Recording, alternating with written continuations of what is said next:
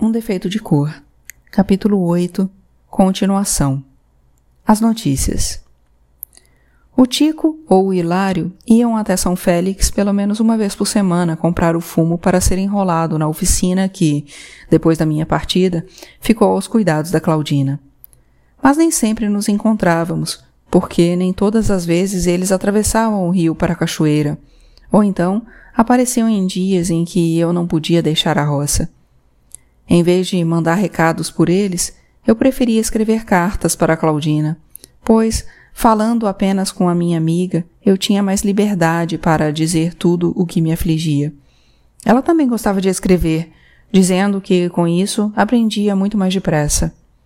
Então, acontecia de trocarmos cartas até duas vezes por semana, pois o transporte era bastante rápido entre as duas cidades. Foi um pouco antes do Natal que ela me escreveu contando que estava muito feliz com o Tico e que o Hilário tinha confirmado o casamento, que seria realizado em São Jorge dos Ilhéus e que vocês já estavam se preparando para a viagem. A cerimônia estava marcada para o início do mês de janeiro, logo após o dia de Reis, e depois de reclamar dizendo que a família da noiva bem que podia se deslocar até a capital, a Esméria era das mais animadas. Eu estava voltando do cais, onde tinha despachado a resposta a tal carta, desejando tudo de bom para a viagem e aos noivos, quando viu o velho parado na entrada da roça. Ele estava sempre por lá, e eu já tinha visto assim a romana levar um prato de comida para ele. Mas era fim de tarde, fora do horário das refeições, e resolvi perguntar se queria alguma coisa. Muito educado, sem levantar os olhos do chão e com a voz tão baixa que tive que me aproximar bastante para conseguir entender, ele respondeu que esperava por mim. Eu não tinha ideia do que ele poderia querer comigo quando perguntou se eu tinha letras.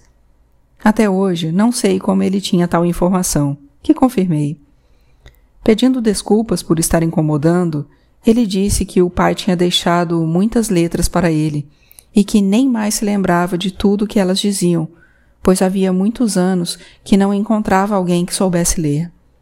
Depois de parecer envergonhado de fazer aquilo, perguntou se eu, por obsequio, poderia ficar com os papéis e depois contar o que diziam. Eu respondi que faria isso com o maior prazer, deixando-o muito feliz, e combinamos que ele voltaria em três dias com trás escritos. Contei para a sinhá romana, que me adiantou que devia ser alguma coisa de um tal padre voador. Sem maiores detalhes, pois disse que seria melhor que o próprio velho me contasse, mas falou um pouco sobre a vida dele. Cuanza O Cuanza era um crioulo ingênuo e, pelo que se sabia, sempre morou na região. O pai dele, um Angola, tinha sido escravo no convento de Belém na época em que estudaram lá dois irmãos chegados da província de São Paulo. Havia muitos anos. Isso era comprovado pela própria idade do Kwanzaa, que já devia ter entre 90 e 100 anos. Ele não sabia dizer. Como eu já tinha visto na Casa das Minas, era bastante comum que se confiasse nos voduns para curar pessoas loucas. E por isso o Kwanzaa tinha sido levado à roça. Eu não tinha percebido a loucura dele, mas assim a romana disse que era uma questão de tempo para ele ganhar mais intimidade comigo e começar a contar histórias que só podiam partir de ideias não muito sãs. Mas que eu não precisava ter medo, pois ele não era perigoso e tinha um coração de ouro. O pai foi alforreado por um dos irmãos paulistas que foi continuar os estudos na Europa. Mas não se sabia quase nada sobre a mãe, uma preta que tinha desaparecido ou morrido logo após o nascimento dele. Quando o pai ainda era vivo, os dois tinham onde morar. Mas depois, o Kwanzaa começou a vagar pelas redondezas, sem pouso certo. Como todos gostavam muito dele, não negavam um prato de comida ou um abrigo para passar a noite em troca de um serviço qualquer, ou nem isso. Fiquei ainda mais curiosa e bastante decepcionada quando, no dia marcado, ele não apareceu. Alguns dias mais tarde, uma vodunci me avisou que ele estava esperando na rua e que provavelmente tinha estado ali todos os dias sem chamar, pois tinha medo de incomodar. Pedi que me levasse a algum local onde pudéssemos conversar com calma, e fomos até a beira do rio, onde nos sentamos embaixo de uma árvore. Durante todo o trajeto, o Kwanzaa ficou abraçado a um maço de papéis que carregava como um valioso tesouro, com grande cuidado. Os papéis estavam amarrados com um fio de palha que ele demorou vários minutos para desatar, prolongando minha agonia a ponto de eu querer arrancar tudo da mão dele. Desde que tínhamos saído da roça, ele manteve uma postura muito diferente da que eu me lembrava dele, com o tronco reto e os olhos levantados, quase mirando as nuvens, o que me fez perceber o quanto aquilo era importante para ele.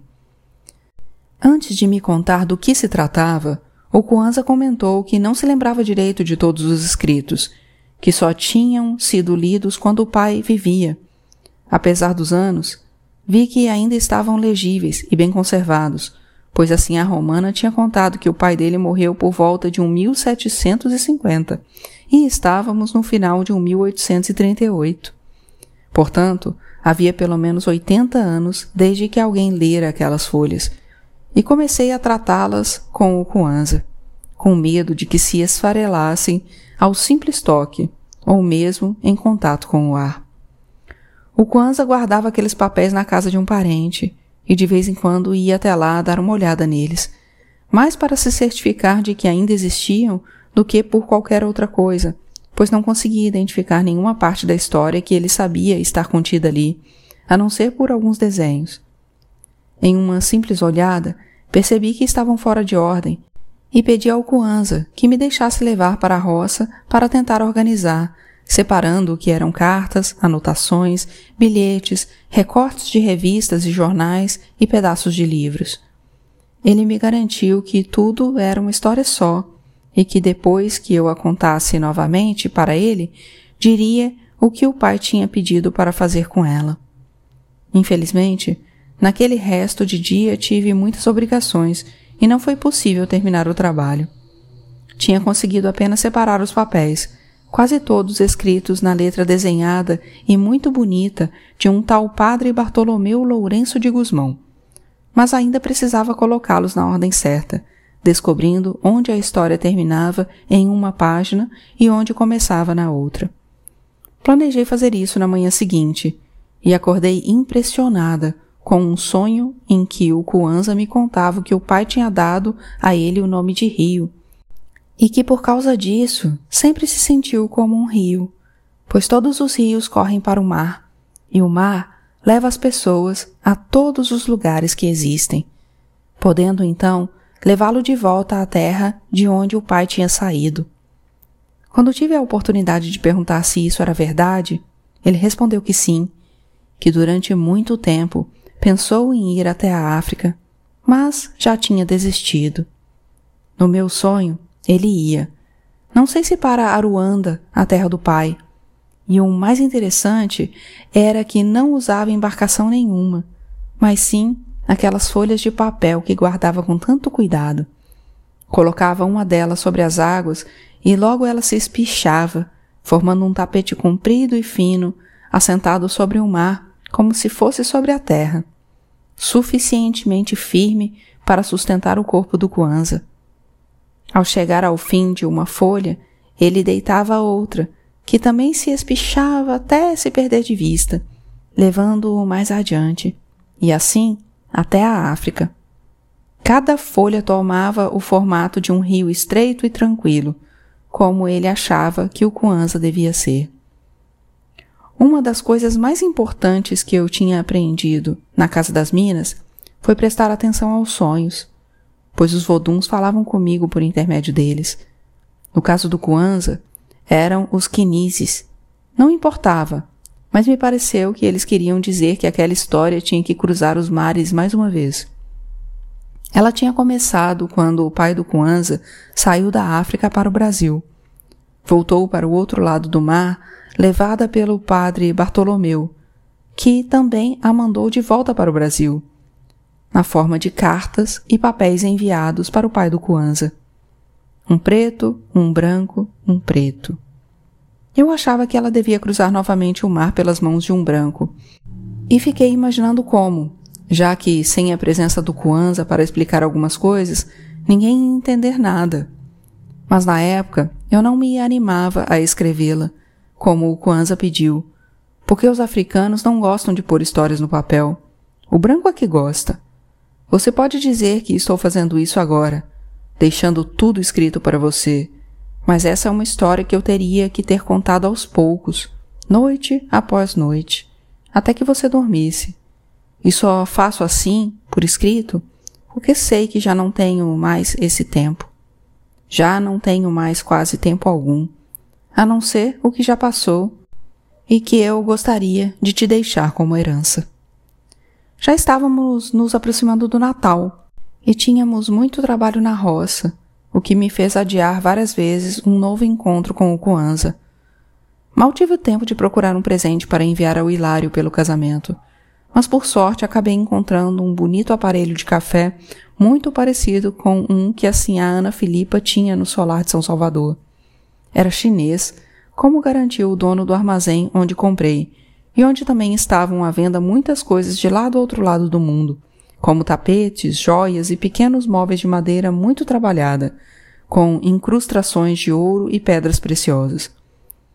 O presente conseguiu encontrar vocês antes da viagem que fizeram entre o Natal e o dia de Ano Novo.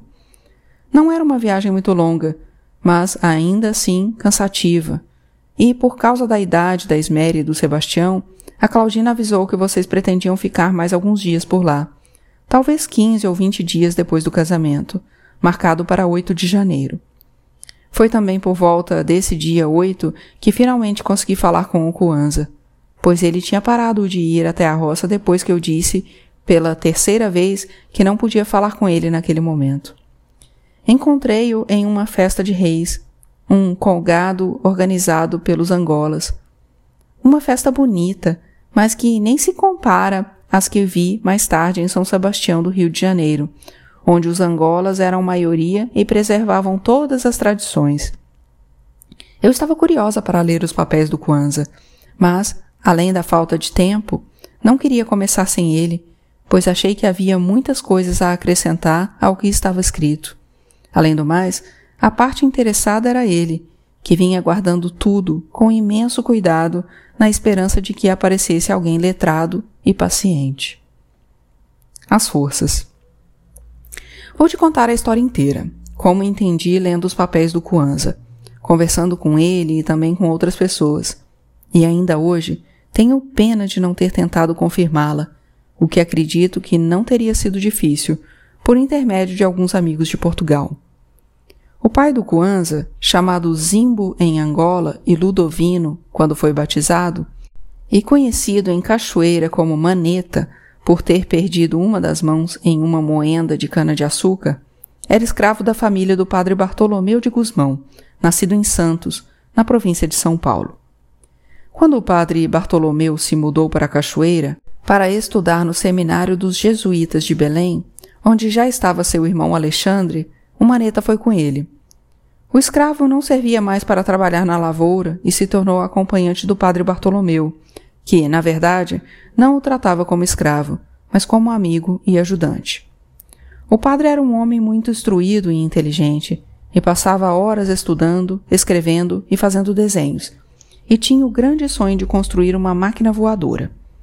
Muito antes disso, inventou muitas coisas, como a máquina que pegava a água do rio e empurrava morro acima, e uma pequena canoa que, para o espanto dos que viam correr o rio de um lado para o outro, não usava remos. O vento fazia girar uma roda de paz que entrava na água e movimentava a canoa, fazendo parecer que ela andava sozinha ou estava sendo carregada nas costas dos peixes do Paraguaçu. Isso fez com que algumas pessoas achassem que o padre era um santo enquanto outras diziam que ele era um feiticeiro poderoso. Ainda mais quando ele começou a falar para quem quisesse ouvir que já sabia como fazer um homem voar, igualzinho aos pássaros. Era o Maneta quem ajudava o padre Bartolomeu nos inventos, fazendo tudo o que permitia a sua deficiência de não ter uma das mãos. O padre Bartolomeu foi passar alguns anos em Portugal, onde concluiu os estudos, e o Maneta ficou esperando por ele, e foi durante este tempo que se casou com uma crioula liberta e teve dois filhos, sendo que o primeiro se chamava Cuango e o segundo morreu no parto, junto com a mãe.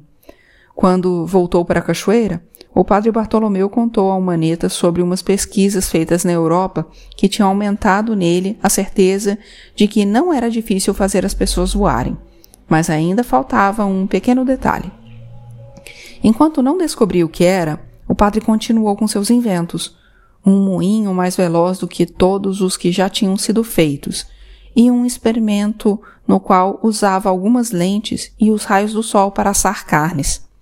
Certo dia, os dois homens estavam conversando quando assavam carne de caça com as tais lentes, e o cuango brincava ao lado deles. O menino fazia bolhas usando água, sabão de coco e um cabo de mamona. Quando uma das bolhas, levada pelo vento, passou na frente das lentes e rapidamente tomou o caminho dos céus. Maravilhado, o menino se acabava de tanto rir, tentando repetir o feito quando os dois homens começaram a prestar atenção nele. Foi então que o padre disse ao maneta que o menino dele era o mais inteligente do mundo, pois tinha encontrado o que faltava na máquina voadora. Mas, para isso, seria preciso muito dinheiro. De acordo com alguns cálculos que ele fez, levando em consideração os desenhos iniciais, que não sei se foram seguidos. A máquina se parecia com um pássaro muito grande, que, pelo tamanho de um homem desenhado para efeito de comparação, poderia levar pelo menos cinco ou seis pessoas dentro, o que seria uma barriga oca. Não sei se era para enfeite apenas, mas o pássaro também tinha asas, rabo e cabeça, com bico e tudo. Dentro da barriga do pássaro ainda havia algo que parecia um varal estendido, onde estavam penduradas várias bolas de vidro que pareciam pegar fogo. Com esses desenhos, as contas e mais algumas ideias, o padre Bartolomeu voltou para Portugal, onde queria conseguir dinheiro com o rei, e de lá mandou muitas cartas para o Maneta. Era pura consideração, pois sabia que o preto não tinha letras. O Kwanzaa disse que um seminarista de confiança do padre Bartolomeu lia as cartas e tratava de respondê-las em nome do preto, a quem o padre consultava sempre que surgiam dificuldades em seu trabalho. Conquistando a confiança do rei e caindo nas graças da rainha, o padre Bartolomeu finalmente começou a desenvolver o projeto, depois de ter feito alguns experimentos. Máquinas voadoras pequeninas para serem testadas antes de construir a que levaria pessoas. As primeiras tentativas falharam na frente do rei, da rainha e de acompanhantes, e o padre Bartolomeu temia ficar desacreditado. Antes que isso acontecesse, pediu a ajuda do Maneta que contou para ele que em sua terra tudo devia ter um nome. Quando as coisas ganham um nome, elas também ganham força vital, e por isso a máquina de voar precisava ser chamada de alguma coisa. O padre Bartolomeu começou a chamá-la de passarola e a apresentou ao céu, que, desse modo, passou a respeitá-la, assim como ela também deveria respeitar o céu. De cachoeira, o Maneta conduziu uma cerimônia em que foram feitas oferendas para as entidades protetoras do céu, pedindo a aceitação do novo ser chamado Passarola e a licença para que ele subisse cada vez mais alto. A partir daquele momento, os experimentos começaram a dar certo. A passarola ficava no ar por mais tempo e o voo ganhava mais altura o que melhorou ainda mais quando Maneta decidiu que os espíritos protetores do fogo também deveriam ser cultuados. O padre Bartolomeu ficou exultante e escreveu contando que já estava bastante conhecido em todo o reino, onde era chamado de Padre Voador. Mas comentou também que isso não era de todo bom, pois começava a ser perseguido por um homem chamado Marquês de Pombal, que sentia ciúmes por causa da amizade que ele tinha com o rei e a rainha e tentava prejudicá-lo de muitas maneiras, dizendo, inclusive, que ele tinha feito pacto com o diabo e não com Deus. O Maneta mandou dizer que ele não devia se preocupar, pois estava protegido pelos espíritos, e que logo surgiriam na vida dele duas pessoas que o ajudariam a entender melhor o que significava a força de todas as coisas e todos os seres devem possuir a vontade que eles precisam ter para cumprir o destino que era próprio deles e somente deles.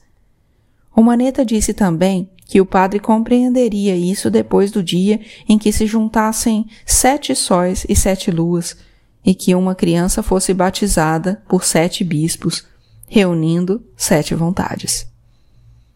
Pelo jeito, o padre não tinha mesmo entendido isso das vontades, das coisas e das pessoas. Mas assim que encontrou tais ajudantes, como o Maneta tinha dito, eles foram imediatamente reconhecidos, dando ainda mais créditos às palavras do velho escravo. Os tais ajudantes eram um casal, Baltazar e Blimunda, sendo que ela era uma mulher que conseguia ver a força que existia dentro das coisas e das pessoas, e que, desculpe-me a interferência, acho que pode ser chamada de axé ou emi. Mas, como disse o padre, ela não a chamava assim, mas a de nó de dentro das pessoas. O Baltazar, e foi isso que mais espantou o padre, também era maneta, como o preto, tendo apenas a mão direita, pois a esquerda tinha perdido em uma guerra. O maneta era o contrário, tinha a mão esquerda. O casal começou a ajudar o padre na construção da passarola, trabalhando em um lugar desconhecido do Marquês de Pombal. Quando então o padre Bartolomeu decidiu ir até a Holanda para fazer mais alguns estudos. Na volta, ele já tinha compreendido tudo sobre as vontades, sobre o sopro vital e pediu a Blimunda que captasse todas as vontades que conseguisse enxergar para alimentar a passarola. Era exatamente isso que o Maneta queria dizer, e ele ficou muito feliz porque o padre finalmente tinha entendido. Mas alertou que era muito importante ele se lembrar de que essas vontades, na verdade, não pertenciam a ele ou à passarola, e deveriam voltar à natureza assim que fossem usadas, porque, senão, os espíritos poderiam se zangar e provocar desgraças. O Maneta tinha medo de que o padre começasse a se sentir muito poderoso, o próprio Criador, aquele que consegue dar vida e vontade às coisas que não as têm. Infelizmente, foi isso que aconteceu quando o padre, Ablimundo e o Baltazar resolveram testar a passarola, alimentada com duas mil vontades. Na carta que o padre escreveu depois do sucesso do primeiro voo, ele contou que se sentiu poderoso olhando a cidade e as pessoas lá de cima, e como achava que lá dentro daquela máquina ia a Santíssima Trindade. Por causa da falta de cuidado ou da vaidade do padre, que sobrevoou Lisboa e foi visto por várias pessoas, ele teve que fugir para um reino vizinho, perseguido pelo Marquês de Pombal. Mas antes disso, enviou para o Maneta a parte mais importante dos estudos, algumas anotações em que contava todo o planejamento e a construção da passarola, para que ficassem a salvo. Era isso que o Maneta guardava com tanto cuidado, principalmente quando soube pelo irmão do padre Bartolomeu que ele tinha morrido louco. Da Blimunda e do Baltazar não se sabia o destino, mas o Maneta acreditava que também não deve ter sido dos melhores. Sete luas depois da morte do padre voador, ainda antes de a notícia cruzar os mares, morreu o Coango, o irmão do Kwanza, aquele que estava brincando com as bolhas de sabão. O Maneta ficou com medo de que todos os envolvidos naquela história tivessem um fim trágico e imediato, mas conseguiu se salvar e teve mais dois filhos. O mais velho tinha caído no mundo e o mais novo era o Kwanza, que tinha ficado por ali guardando as lembranças e os tesouros do pai. Hoje já não me lembro mais de boa parte da história, dos ricos detalhes e dos muitos pensamentos do padre, anotados com muita sinceridade. Ele falava muito do rei, da rainha, de como eles queriam ter herdeiros e de um convento que estava sendo construído como paga de uma promessa pelo fato de a rainha ter conseguido ficar beijada. Mas são coisas que não nos interessam. Isso dos reis já está por aí nos livros dos brancos, como os que a sua irmã estudou em França. Interessa-nos a história do Maneta, do padre Bartolomeu, do Baltazar e da Blimunda, que o Cuanza disse que o pai dele confirmou que só se tornaria de conhecimento de todo o mundo muitos anos depois de ter terminado, quando os homens não mais corressem o risco de serem mortos por contá-la. E que isso também só se daria em anos muito especiais, determinados por uma estranha conta que apontava anos que pertenciam ao número 2. O padre tinha nascido no ano de 1685, ou seja, 1 mais 6 mais 8 mais 5, que é igual a 20, que, por sua vez, é formado pelos números 2 e 0, que, somados, resultam no número 2. Nas anotações do padre havia uma relação de anos assim, como, por exemplo, o ano de 1838, exatamente o ano em que aqueles papéis foram parar nas minhas mãos. Depois vinha o ano de 1847, quando a história foi mandada para Portugal. Coincidência ou não, foi o próprio tempo, ou o destino, que tratou de confirmar esses fatos, não eu ou qualquer outra pessoa. A relação feita pelo padre ia até o ano de 1982. Essa história do padre Bartolomeu de Guzmão, o padre voador, está contada no livro memorial do convento de José Saramago, publicado em 1982. Não sei se por achar que já era suficiente ou se isso significava alguma coisa, o que nem eu ou você, e nem mesmo os nossos descendentes mais próximos, vamos conseguir confirmar. Em mais de uma versão da história, entre muitas que corriam em cachoeira, o Kwanzaa me contou que a mãe dele tinha enlouquecido de cachaça e se jogado no Paraguaçu. E por isso falavam que ele também era louco, que tinha puxado a ela. Mas depois de todo o tempo que passei montando essa história, remendada pelas lembranças dele, percebi que era muito lúcido. Eu e o Kwanzaa nos encontramos quase todos os dias da quaresma, quando tive bastante tempo livre, e se não estivesse tão distraída com o padre voador, talvez tivesse me preocupado mais com vocês e percebido que algo estava errado, pois já haviam se passado quase dois meses do tempo em que a Claudina previa a volta de São Jorge dos Ilhéus. Eu já tinha enviado duas cartas sem obter resposta, e fiquei achando que vocês estavam se divertindo tanto que nem queriam voltar. Mas assim que vi o Tico parado no portão da roça, olhando o chão e amassando a aba do chapéu entre os dedos, soube que alguma coisa muito grave tinha acontecido. Meu primeiro pensamento foi para você, mas meu coração de mãe logo avisou que você estava bem. E então pensei na Esméria e no Sebastião.